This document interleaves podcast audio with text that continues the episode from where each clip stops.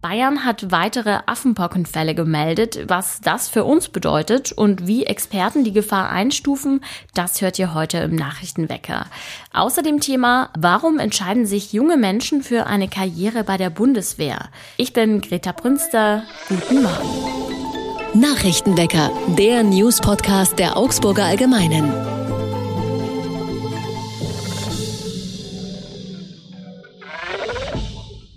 Die Meldungen der Fälle mit Affenpocken nehmen zu. Auch in Bayern sind jetzt zwei weitere Infektionen bestätigt worden. Beide Patienten sind kürzlich unabhängig voneinander von einer Auslandsreise in den Freistaat zurückgekehrt.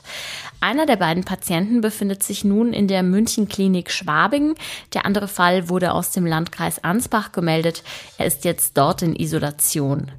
Es gibt auch keine Verbindung zu dem ersten Fall aus München, der bereits vor ein paar Tagen bekannt geworden war. Alle drei Patienten zeigen die für Affenpocken typischen Hautveränderungen. Einen schweren Krankheitsverlauf gibt es aber nicht. Das allgemeine Infektionsrisiko für die Bevölkerung gilt weiterhin als gering, da man sich mit dem Virus über Körperflüssigkeiten oder engen Kontakt zu einem Infizierten ansteckt, zum Beispiel wenn man mit den Pocken auf der Haut in Berührung kommt. Dennoch gehen Experten davon aus, dass es in den nächsten Tagen weitere Affenpockenfälle in Deutschland und auch in Bayern geben wird. Die Stadtwerke Augsburg sind sehr zufrieden damit, wie der Verkauf vom 9-Euro-Ticket angerollt ist. Alleine am ersten Tag, also am Montag, wurden demnach 7800 Tickets verkauft. Knapp die Hälfte der Käufe erfolgte am Automaten. Rund 2000 Menschen haben sich das Ticket per App geholt.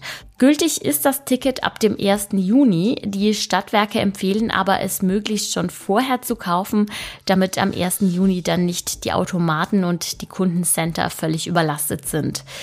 Die ÖDP hat zuletzt darauf hingewiesen, dass es mehr Automaten an Haltestellen und auch in den Fahrzeugen geben müsste, damit sich auch Gelegenheitsfahrer ein Ticket bequem kaufen können.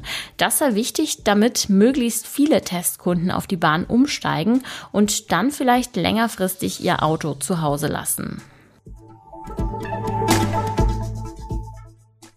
Vielleicht ist euch beim Vorbeifahren der große Autokran aufgefallen, der gestern neben dem Augsburger Staatstheater stand. Der Kran hat ein Behelfsdach für das Theater in Stellung gebracht. Das ist nötig, weil das bestehende Dach im Zuge der Bauarbeiten geöffnet werden muss. Deshalb ist jetzt über dem Zuschauerraum eine 30 mal 30 Meter große provisorische Dachkonstruktion.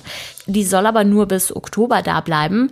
Danach kann das ursprüngliche Dach wieder geschlossen werden und im Winter geht dann der Innenausbau weiter. Es folgt ein schneller Blick aufs Wetter. Morgens ist es heute wieder bewölkt und auch im Laufe des Tages lockert es nicht wirklich auf. Dazu weht ein leichter Wind. Die Temperaturen liegen zwischen 10 und 18 Grad. Es ist noch nicht lange her, da war die Bundeswehr meist wegen Problemen wie schlechter Ausrüstung oder zu wenig Personal in den Schlagzeilen. Seitdem der russische Angriffskrieg auf die Ukraine begonnen hat, hat sich das Blatt allerdings gewendet und die Menschen messen dem Militär auch hier in Deutschland eine größere Bedeutung bei. Warum junge Menschen sich dafür entscheiden, Soldat oder Soldatin zu werden, dazu hat mein Kollege Michael Kienastel recherchiert. Hallo Michael. Hallo Greta. Du warst ja bei der Berufsinfomesse Fit for Job, wo auch die Bundeswehr einen Stand hat. Wie funktioniert das mit dem Anwerben dort denn?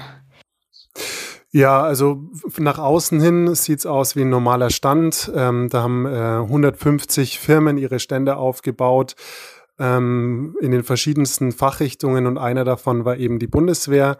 Ähm, die haben ähm, offiziell nur für zivile Jobs geworben, also so Sachen wie äh, Fluggerätmechaniker, ähm, aber auch in der IT-Richtung äh, gab es Angebote.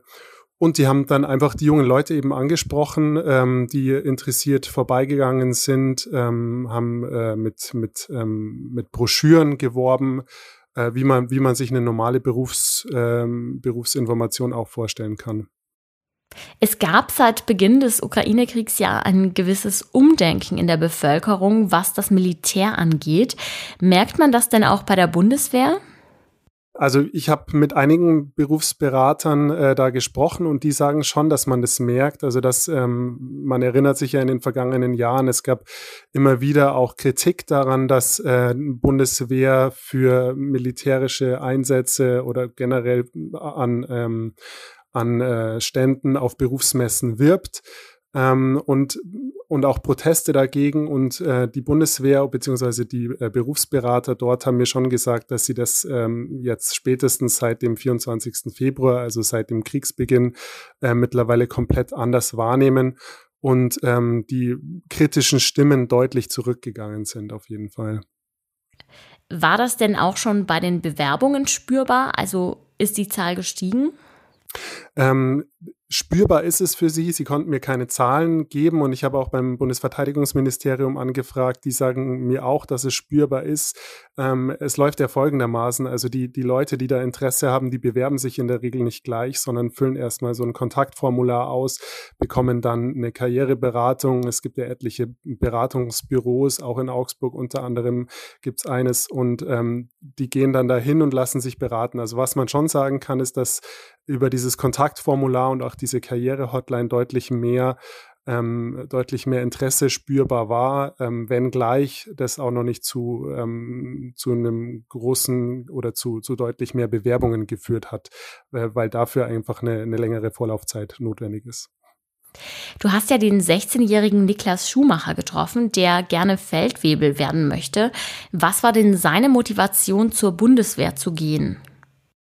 Ähm, der ist, also seine Mutter bezeichnet es als, als frühkindliche Prägung. Also der ist äh, in, äh, in Lager Lechfeld aufgewachsen, war früher mal eines der ältesten ähm, Stützpunkte der Luftwaffe.